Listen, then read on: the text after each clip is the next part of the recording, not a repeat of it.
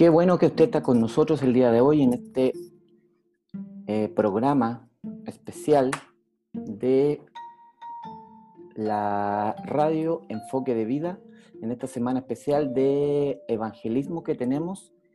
Y estamos muy contentos de tenerlos a ustedes el día de hoy para iniciar una serie apologética. Y para todas las personas que nos escuchan a través de nuestro podcast eh, Pasión por su Verdad y a través también de nuestro canal de YouTube Pasión por su Verdad en las diversas plataformas. También estamos en Instagram, Pasión por su Verdad, ahí puede escuchar todos los audios de las conferencias sobre teología y sobre apologética que hemos estado elaborando durante este tiempo. Y el día de hoy quiero comenzar una nueva serie con ustedes que se titula Los cielos de los cielos. Esta serie la voy a dividir en dos partes y esta es la, Los cielos de los cielos, parte 1. Soy Samuel Cisterna, conferencista, profesor de religión y teólogo, y en esta hora quiero entrar a profundizar en algunos conceptos y en etimología hebrea. Nos vamos a meter en los lenguajes originales de la Torá, de la ley y los profetas, y vamos a meterle el microscopio a nuestras escrituras que vamos a realizar, a las escrituras que vamos a leer vamos a mirarlas con microscopio y nos vamos a dar cuenta de que a lo largo de, toda la escritura, la Biblia nos enseña de que existen siete lugares que son llamados cielos. En nuestras traducciones, eh, la más conocida es Reina Valera y en las traducciones al español se, se tradujo como cielo, pero nos vamos a dar cuenta de que en los originales hebreos estas palabras fueron traducidas de otras palabras diferentes entre sí. Y hoy día vamos a analizar y vamos a mirar con lupa estos versículos y vamos a extraer una... Nos vamos a dar cuenta que la escritura nos entrega o nos enseña una gran cantidad de lecciones a través de los cielos de los cielos.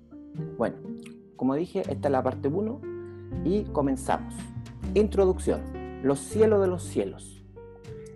A manera de introducción quiero decir que el texto base por el cual me voy a guiar para colocar cimientos para esta enseñanza va a ser en el libro de los reyes, en el primer libro de los reyes, capítulo 8, versículo 27.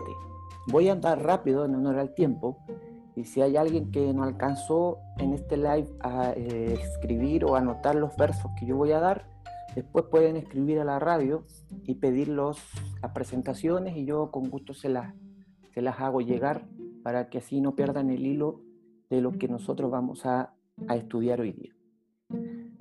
Dice de la siguiente forma, este texto y en esta porción de la escritura es Salomón hablando después de haber construido el eh, templo, también llamado el templo de Salomón, y cuando van a inaugurar el templo, Salomón dice estas palabras. Versículo 27 dice, pero ¿es verdad que Dios mora sobre la tierra? He aquí que los cielos, de los cielos, de los cielos, no te pueden contener ¿cuánto menos esta casa que yo he edificado? Si leemos bien, dice, al igual que Génesis, cuando dice en el principio creó Dios los cielos, quiere decir plural, por lo tanto está hablando de más de un cielo. Y en los lenguajes originales, cuando dice, es verdad que Dios o Elohim morará sobre la tierra, Eret, he aquí que los chamaín de los chamayín, de los chamayín en el hebreo, no te pueden contener cuanto menos la casa que yo he edificado. Muchos de los escritores sagrados como, como Salomón, Pablo, David, entre otros, hablaron acerca de que existía más de un cielo, o del que nosotros conocemos. Y la palabra cielo y sus acepciones en el hebreo, que es Malkun Samayin, el reino de los cielos, nos dice a nosotros y, nos da a entender de que hay diferentes dimensiones que la componen, siendo estos como un tipo de depósito de creaciones o de tesoros divinos. O sea, hay lugares en diferentes partes de donde la escritura nos habla que hay, hay cosas y vamos a ir descubriendo en este, en este paseo por, por algunas escrituras que existen una serie de cantidades de cosas creadas que nos van a servir para llegar a una conclusión que vamos a terminar en, el segundo, en la segunda serie. Bueno, para ir avanzando, desarrollo. Vamos a tomarnos del Salmo 115, versículo 16, sobre los cielos de los cielos. Y en este salmo, David, que fue el papá de Salomón, escribió lo siguiente. Dice, los cielos son los cielos de Jehová, pero ha dado la tierra a los hijos de los hombres. O sea, que aquí, en la primera vez que se nos habla de los cielos, nos está hablando de un primer cielo que para el escritor bíblico es la tierra. Para la mente de las personas que, que escribieron la Biblia, y que en especial desde mi punto de vista fue Dios mismo, quien a través de sus santos apóstoles, profetas, reyes, escribió la Biblia, para él el primer cielo es la tierra. ¿Y cuál, ¿Y cuál tipo de cielo se está hablando cuando aquí este pasaje habla del primer cielo? Cuando hablamos del primer cielo, está hablando de la biosfera del planeta. Para el escritor, la biosfera, o lo que nosotros vemos aquí en, este, en esta imagen, la parte azul, no el espacio, lo azul aquí, para él eso es la primer, el primer cielo. Entonces, en la biosfera tenemos como el primer cielo, y voy a ir rápido. Segundo cielo. En Génesis 1, capítulo 1, versículo 1, dice, en el principio creó Dios los cielos y la tierra, y la tierra estaba sin orden y vacía.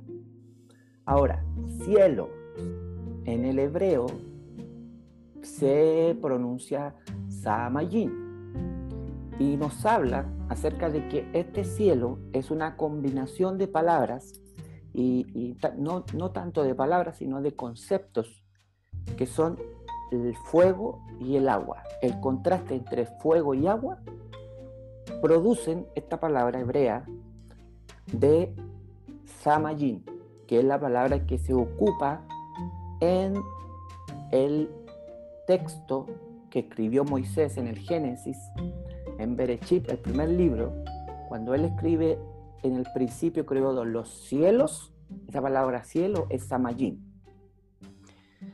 Y nos está hablando literalmente del cosmos, que es el espacio exterior que está fuera de nuestra Tierra, de nuestro planeta.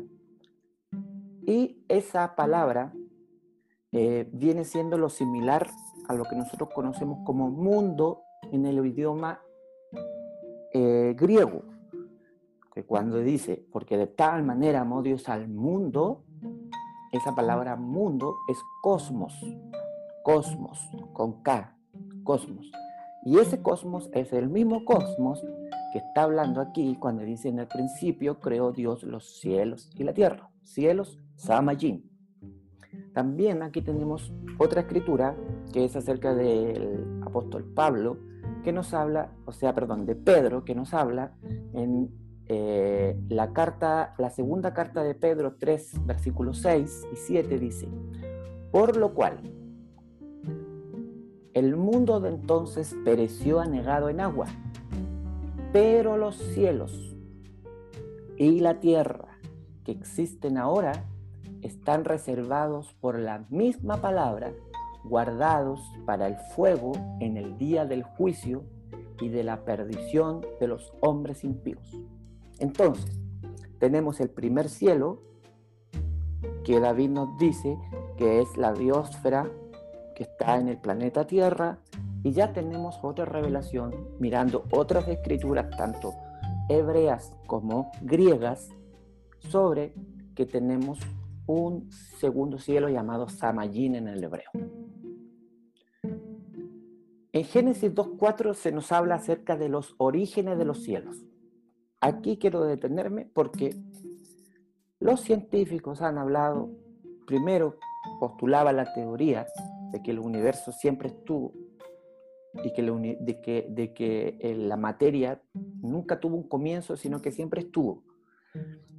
Con el Big Bang se habló de que el universo explotó, hubo una explosión, pero que la materia existía. Ahora los científicos han cambiado su, su postura y dicen que todo lo que nosotros conocemos como la materia, espacio y tiempo debió haber, debió haber tenido un principio.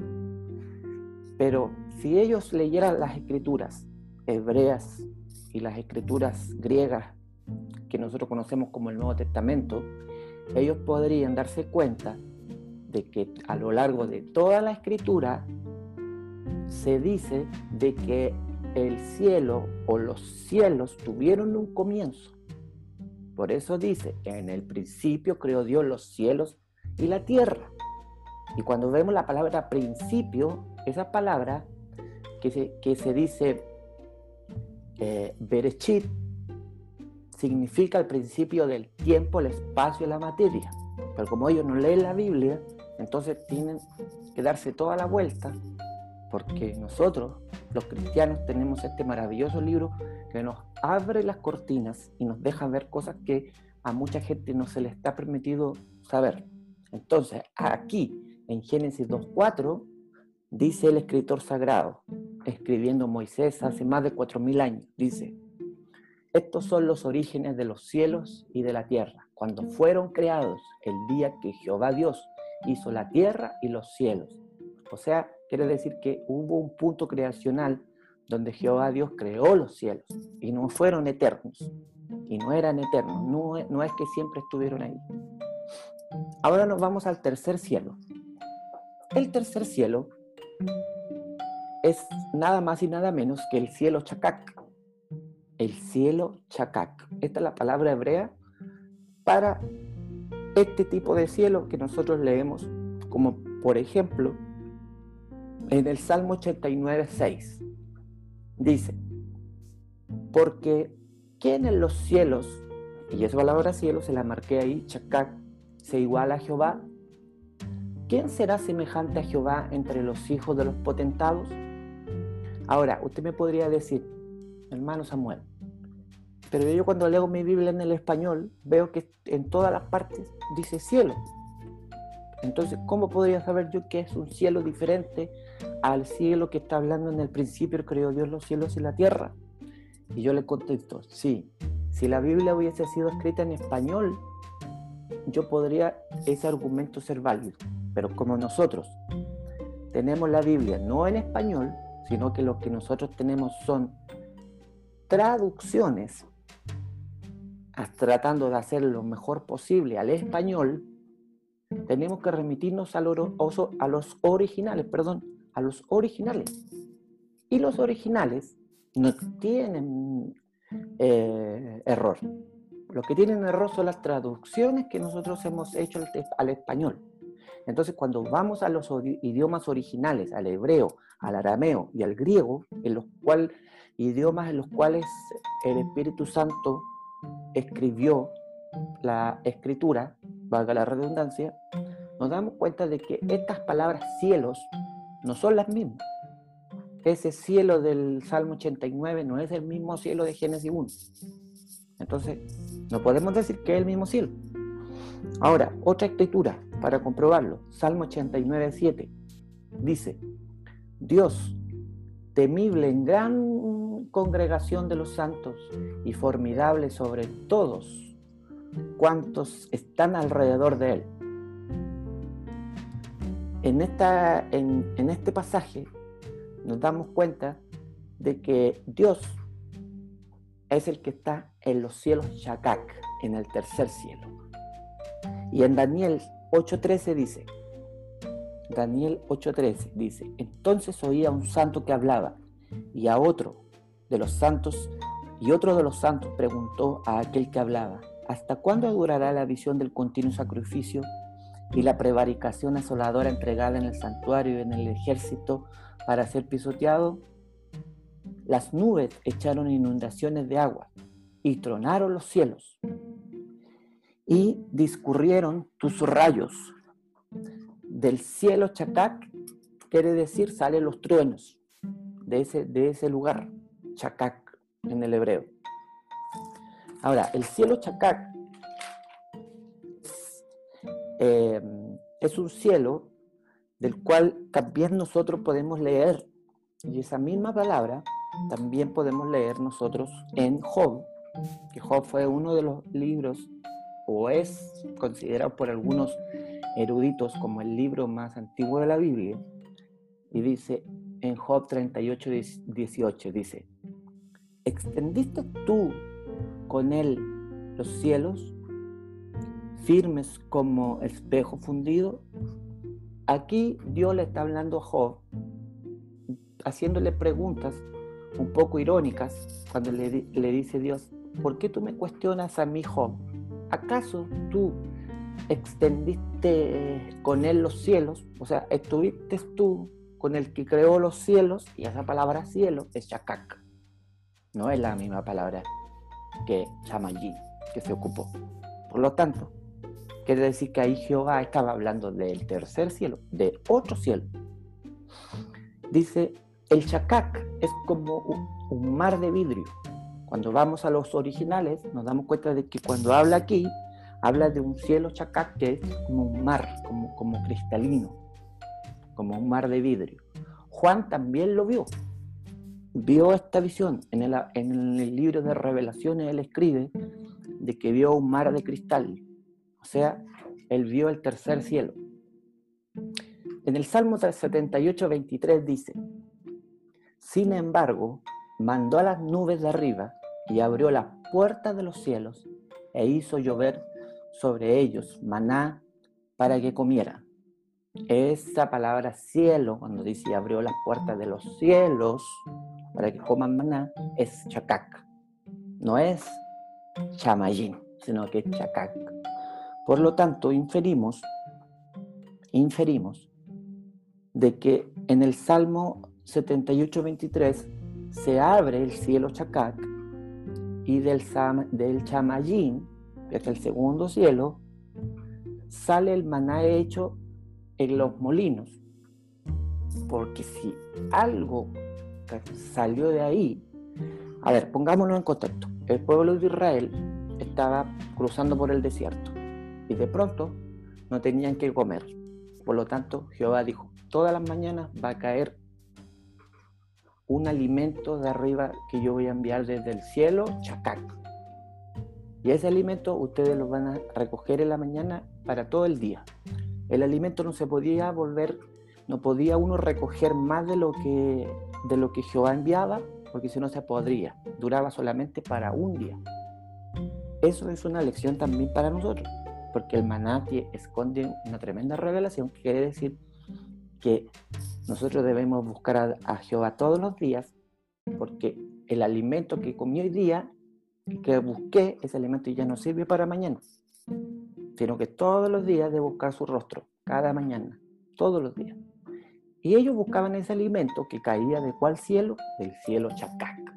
Ahora, si el cielo Chacac sale alimento, quiere decir que hay alguien arriba que come ese alimento.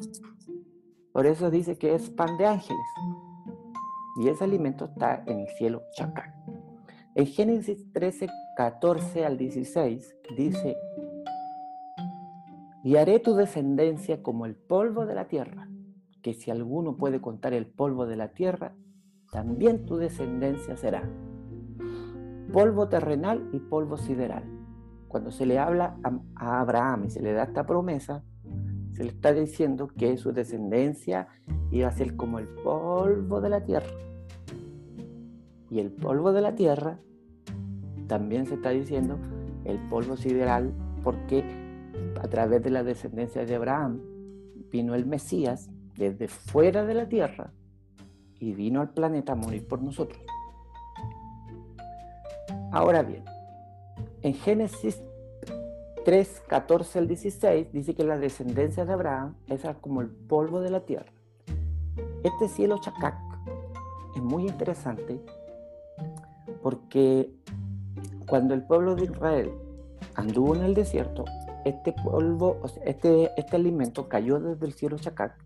Y realmente, si somos honestos con las traducciones, el maná no era como lo que uno cree que es un pancito, una tortilla o, un pan, una yuya. No.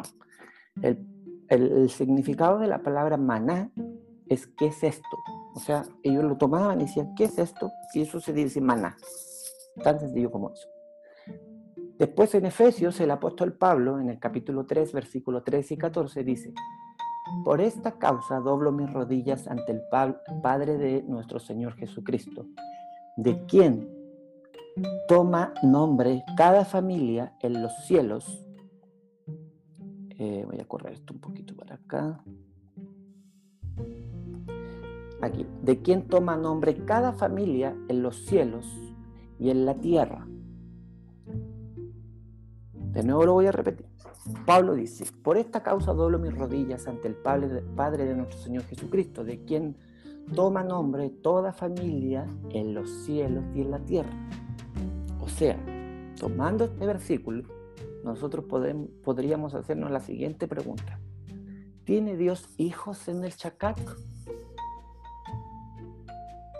Porque dice, toda familia en los cielos. Y cuando habla aquí la palabra cielo, que esa familia está en el cielo Chacac, que es de donde estaba el maná, recordemos. Por lo tanto, también esa palabra cuando se, toma aquí en el hebreo es Chacac. Cuando la transformamos y la leemos aquí en Efesios, que sabemos que el Nuevo Testamento se escribió en griego, koiné, esta, palabra se dice uranos, uranos o chacac en el hebreo. ¿Tiene Dios hijos en el chacac? ¿Existen algunas otras creaciones? ¿Existe algo ahí en el cielo chacac? Yo lo dejo ahí para que ustedes puedan después investigar para que entrarle para que usted le entre el hambre de escudriñar las escrituras. Por eso no solamente Jesús mandó a que las leamos las escrituras, sino que a escudriñar. Y escudriñar significa cavar pozos, o sea, ir más allá de la simple lectura superficial. Entonces aquí el apóstol Pablo está dando una revelación y está diciendo de que de quien toma nombre toda familia en los cielos Shakak y en la tierra. Esto es asombroso, porque está hablando de algunas familias que están en ese cielo Shakak. Y es una palabra diferente al cielo chamayín, que era el cielo de Génesis 1.1. Ves que a medida que, nos va, que vamos por este paseo y por esta travesía de comenzar a leer y a escudriñar las escrituras con idiomas originales, Dios nos revela y nos da y nos muestra de que su palabra tiene muchos misterios y los misterios son secretos sagrados revelados a través de la escritura. Y nosotros si la escudriñamos, vamos a extraer esas revelaciones. Recordemos que hoy en día no hay más revelación. No hay revelación. El canon se cerró en Apocalipsis 23. Está cerrado. Ahora lo que existe es iluminación como dijo la profecía de Daniel, que en los últimos tiempos la ciencia aumentará y nosotros entenderemos cosas que estaban selladas antes, pero que en los últimos tiempos, dijo Daniel, vamos a entender. Entonces ahora nosotros estamos teniendo más iluminación acerca de la escritura que lo que tenían nuestros hermanos de siglos pasados. Bueno, continuamos. El cuarto cielo es el cielo Raquillá. El cielo Raquillá. Y el cielo Raquillá es, eh, es el cielo que existe en lo que rodea la Tierra, digamos, no el universo, porque el universo es todo lo que nosotros conocemos, todas las galaxias y todo lo que hay en el espacio. Pero en la escritura se nos habla de un cielo raquillá, que vendría siendo como el cuarto cielo, y ese cielo está hablando acerca del sistema solar, del sistema solar. El sistema solar es el cielo raquillá. Y vamos a ver algunos versículos acerca de este cielo raquillá.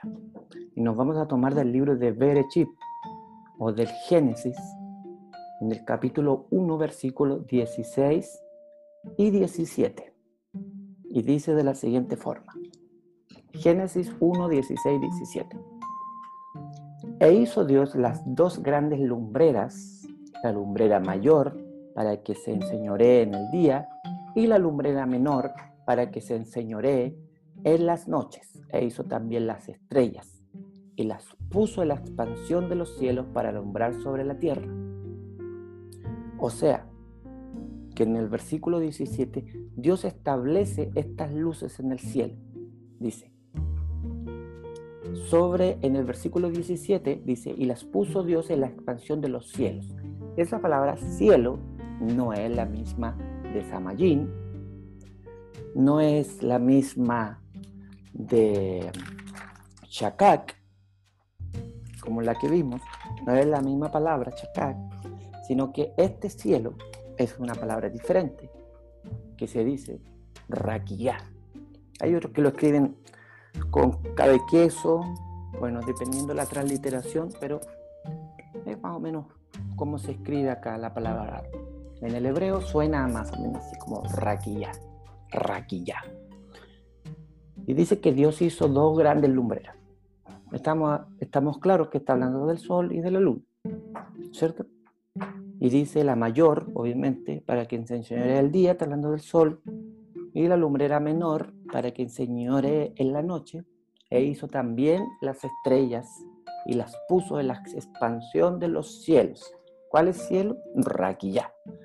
Entonces, si está hablando de que puso, puso todas estas, todas estas em, eh, planetas, puso estos asteroides llamados el Sol, puso la Luna acá, entonces está hablando, nos está hablando esta palabra hebrea acerca de nuestro sistema solar. Y nos está hablando más allá del sistema solar. Porque aquí el escritor sagrado es claro, es decir, que Dios hizo las dos grandes lumbreras. Cuando está hablando de las dos grandes lumbreras, es obviamente el sol. Y sabemos que, que el que hace o el que crea la rotación y hace la traslación de, de todo es eh, que los cuerpos celestes como la Tierra y otros planetas giran alrededor del Sol. Antiguamente nosotros creíamos que el Sol giraba alrededor del planeta, pero sabemos que ahora todos nosotros giramos alrededor del Sol. Entonces aquí se está diciendo que Dios estableció en un lugar el Sol y los planetas girando en órbita alrededor de esa estrella. Por lo tanto, el cielo raquillá en el versículo 17 dice, y las puso Dios en la expansión de los raquillá, cielo raquillá. Por lo tanto, este cielo raquillá es diferente al cielo de la biosfera, es diferente al cielo Shakak, que era donde estaban los molinos, de donde cayó. También dice que en este, a este cielo se llevaron a y a Eliseo. Em, este cielo Chacac es como un mar de vidrio y este otro está hecho de constelaciones y de cuerpos celestes como el sol. Por lo tanto, el cielo Chacac es diferente al cielo Raquillá, que es nuestro sistema solar, de acuerdo a la escritura.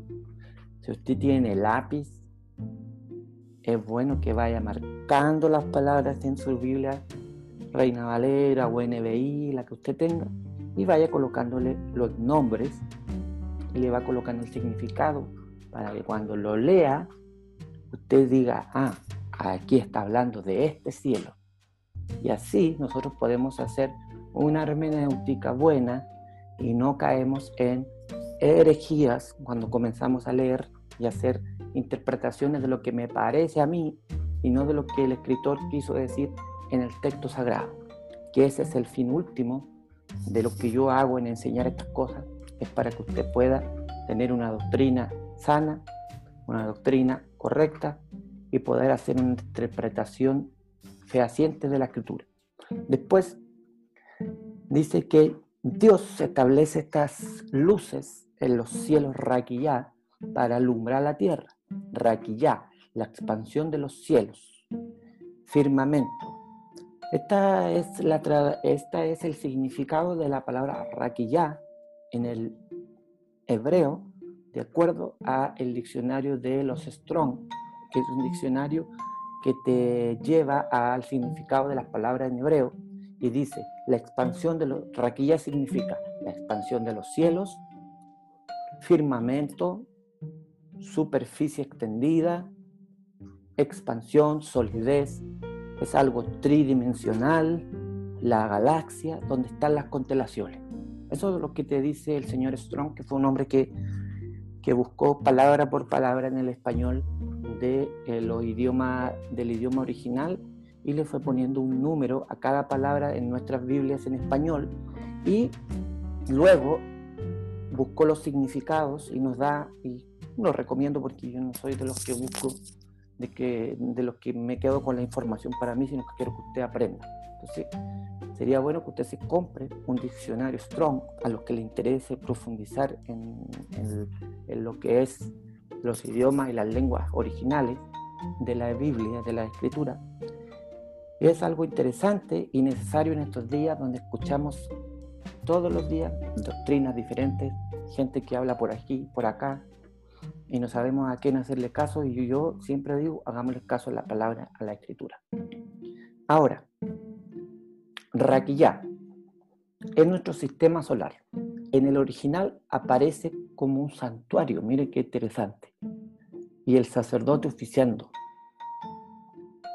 O sea, quiere decir que el sistema solar representa una parte del templo o, de lo que se le conoce como el tabernáculo, que eso lo vamos a ver al final de nuestra, de nuestra serie y vamos a llegar a las conclusiones finales, porque hoy día solamente estamos viendo la primera parte.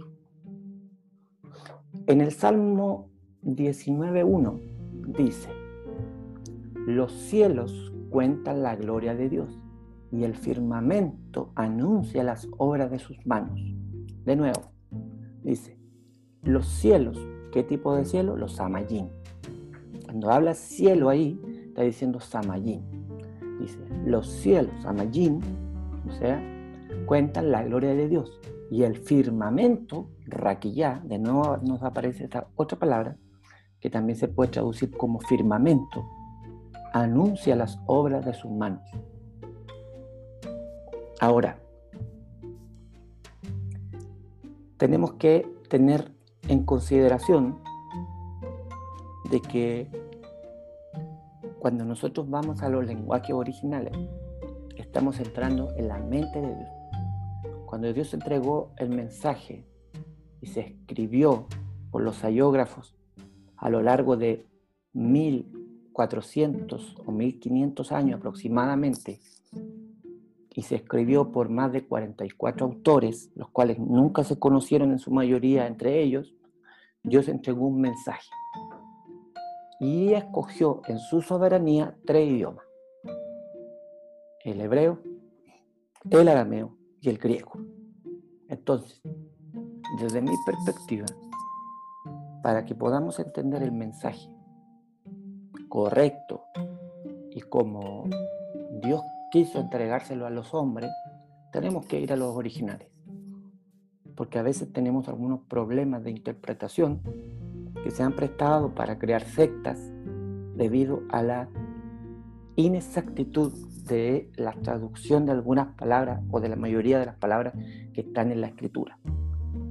Ahora, voy a hacer un resumen de nuestra primera parte, porque en la próxima serie que voy a estar grabando, vamos a revisar los otros cielos que nos faltan. Hasta hoy día hemos llegado hasta el cielo raquillado, el cuarto cielo. Y nos quedan tres cielos, que eso lo vamos a ver la próxima serie y vamos a estar conversando acerca de los otros tres cielos que nos faltan. Pero por hoy día vamos a dejarlo en los cuatro cielos. Y vamos a hacer un breve resumen de nuestra serie para que usted quede y podamos quedar con la idea ya fresca para la próxima serie. Dijimos que existen diferentes cielos, porque dice, en el principio creó Dios los cielos varios y la tierra. Y esa es materia de otro estudio. Hay algo interesante en este planeta. Hay un misterio en este planeta. Y dice, vimos que el primer cielo, varios de los escritores sagrados de la Biblia vieron esto y se dieron cuenta de que no existe solamente un cielo, sino que existen diversos cielos. Y para eso tomamos como texto clave lo que, las palabras del rey Salomón, que dijo, pero es verdad que Dios morará sobre, sobre la tierra. He aquí que los cielos, de los cielos, de los cielos, no te pueden contener. Cuanto menos esta casa que yo he edificado. Después vimos que existe el primer cielo, que era el cielo de la Tierra, o sea, la biosfera. Es lo que nosotros vemos que engloba el planeta Tierra. La parte azul que nosotros vemos cuando está de día. Bueno, o si, si no está nublado. La parte azul, la biosfera. Primer cielo. Segundo cielo, el chamayín. Génesis 1.1. En el principio creó, Dios los cielos, chamayín, y la tierra dijimos que Chamayín era una mezcla entre agua y fuego. De eso nos hablaba este segundo cielo, Chamayín. Después vimos que el cielo tiene origen. No es que siempre existió, sino que hubo un momento, en el hebreo se le llama el olam, hubo un punto creativo donde todo comenzó los cielos. No fueron, no eran eternos. Existió, hubo un momento y va a terminar en el fin. Va a tener un final. Luego vimos el tercer cielo. El tercer cielo era el cielo Chacac. El cielo Chacac. Vimos algunas porciones, algunas escrituras acá que dicen que el cielo Chacac, eh, porque ¿quién en los cielos Chacac se igual a Jehová? ¿Quién será semejante a Jehová entre los hijos de los potentados? el cielo chacal, tercer cielo. Dice en, eh, en el Salmo 77, 17, las nubes echaron inundaciones de agua y tronaron los cielos, palabra cielo, chacac, y descurrieron sus rayos. De los cielos chacac surgen los truenos y los nubarrones, Luego vimos el cuarto cielo, que era el cielo raquillá en el hebreo, raquillá. Si usted quiere buscar la palabra raquillá, puede ir a los diccionarios Strong, al número, aquí está, a ese número, hebreo 7549, y usted puede verificar si lo que yo estoy diciendo es así o no es así. Pero yo le digo que es así. Los cielos raquillá, cuarto cielo. Los cielos, los cielos nos habla acerca del sistema solar. El sistema solar. Y todas las constelaciones que están allí. ¿Y dónde podemos ver esta palabra? En Génesis 16, 1, 16 y 17, donde dice, e hizo Dios las dos grandes lumbreras, lumbrera mayor para que se, se enseñoree en el día y la lumbrera menor para que enseñoree en la noche. E hizo también las estrellas y las puso en la expansión de los raquillá, cielos, para alumbrar sobre la tierra. Entonces vemos que el sistema solar es el raquillá en nuestro sistema solar. En el original aparece un santuario, algo muy interesante, y un sacerdote oficiando. En el Salmo 119 dice, los cielos, no es la misma palabra, es el samayín, cuentan la gloria de Dios. Y el firmamento, raquillá, o sea, la palabra raquillá puedes, se pudo haber traducido en nuestra Biblia al español como cielos o como firmamento. Entonces, y también recuerdo que si usted necesita las presentaciones, porque no alcanzó a anotar con su papelito, yo se la pido o sea, yo se la envío o bien le enviamos acá el link del YouTube que lo vamos a estar subiendo después esta, esta misma serie. Y llegamos al final de nuestra primera parte. Dijimos que la otra serie, en nuestra próxima entrega, vamos a estar revisando el cielo Arabat, que es el, el cielo número 5, el cielo Galgal, que es el cielo número 6, y concluimos con el cielo Marón, Marón, que es el cielo número 7. Eso lo vamos a ver en la próxima serie. Y ahora la pregunta que podría uno hacerse es, bueno, ¿y para qué estamos viendo todo esto? ¿Y de qué me beneficia a mí saber que existen diferentes cielos? Punto número uno, en la Biblia, todo lo que está Dice, toda la escritura es inspirada por Dios, útil para corregir, para enseñar, para redarguir en justicia. Eso es lo primero. Lo segundo, cuando terminemos nuestra serie, en la segunda parte, nos vamos a dar cuenta de que los siete cielos están misteriosamente dentro del el tabernáculo que creó Moisés en el desierto y que nos van a entregar algunas lecciones para nuestra vida, cosas prácticas, cosas espirituales y cosas profundas. Y lo otro, nosotros, nuestra esperanza como cristianos es poder conocer a Jesús, el Mesías. Y los que lo hemos conocido, cuando Él estuvo en la tierra, Él dijo, voy a preparar morada para ustedes, en los cielos, para que donde yo esté, ustedes también estén. Y nuestra esperanza no es, de este mundo, sino que nuestra esperanza es allá en esos cielos donde va a haber un mar de cristal y si comenzamos a ver las características de lo que la Biblia habla, de que va a haber un mar de cristal, calles de oro y va a ser un lugar con esas características, nos vamos a dar cuenta de que nuestro objetivo y nuestra, y nuestra patria celestial tiene las mismas características de los cielos que estamos analizando. Y como yo quiero llegar al cielo e irme a ese lugar, más allá de la, del cosmos y del universo, tengo que conocer a profundidad en qué yo he estado creyendo, para que cuando yo hable con otra persona y ella me pregunta, ¿y para qué ustedes hacen todo esto? Para llegar a ese lugar, al cielo Chacac o Samayín, y poder explicarle a la gente que nuestra esperanza está ahí. No en este mundo, porque este mundo va a pasar. Todas las cosas van a pasar. Pero ¿sabe qué lo único que no va a pasar? Es su palabra. Dijo Jesús, mis palabras son espíritu. Y ahora sus palabras quedaron en letras que nosotros podemos leer en su Biblia, en la Sagrada Escritura.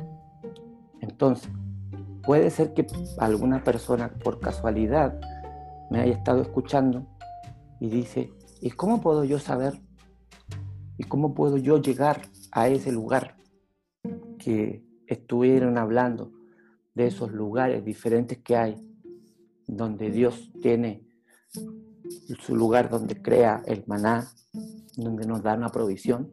Bueno, sencillamente acercándote y entregándole tu vida a un hombre, porque el Evangelio no es una religión. La religión la inventaron los hombres, que es una manera que inventaron los seres humanos para poder llegar a Dios. Pero el Evangelio se trata acerca de un hombre que vivió hace dos mil años y que anduvo y caminó por las calles de Jerusalén en el Medio Oriente. Y ese hombre, que era un joven de 33 años, era Dios mismo encarnado en una persona, que vino a la tierra y abrió sus brazos en una cruz por ti y por mí, para que a través de ese sacrificio nosotros podamos arreglarnos y que Dios pueda perdonarnos por nuestra esencia caída. Y si tú que me estás escuchando quieres conocer a ese Jesús o a Yeshua en el hebreo, no tienen grande mística, no tiene grande parafernalia, sino que simplemente esto consiste en lo que dijo el apóstol Pablo en Romanos 10:10, que dijo, que si confesare con su boca, que si confesares con tu boca que Jesús es el Señor y que Él murió y resucitó al tercer día, serás salvo porque con la boca se confiesa para salvación, pero nosotros por dentro creemos para vida eterna. Entonces, si tú quieres conocer a este joven, a Jesús de Nazaret, yo te invito a que ahí donde estés, en el auto, o si vas, si estás escuchando a través de la internet, en redes sociales, simplemente dile, Jesús, aquí estoy. No tengo mucho que ofrecer, pero te entrego mi vida, te entrego mi corazón. Y quiero que tú entres a mí, que envíes tu espíritu y quiero ser de este día adelante, quiero comenzar a vivir en tu camino. Te acepto como mi Dios, como mi Salvador personal. Creo que tú moriste en una cruz y resucitaste al tercer día. Y creo que por el poder de tu resurrección, yo también algún día voy a resucitar y estaré contigo, porque donde tú estás, yo también estaré, así tú lo prometiste. En tu nombre, amén. Le doy las gracias por haberme escuchado y por esta semana que tenemos de evangelización a través de la palabra y los espero en la próxima entrega de esta conferencia, Los cielos de los cielos. Los cielos de los cielos, parte 2 que va a venir la próxima semana. Muchas bendiciones y que tengan un hermoso día y que puedan estudiar la Biblia y acercarse al texto sagrado. Muchas bendiciones. Soy Samuel Cisterna y me despido. Adiós.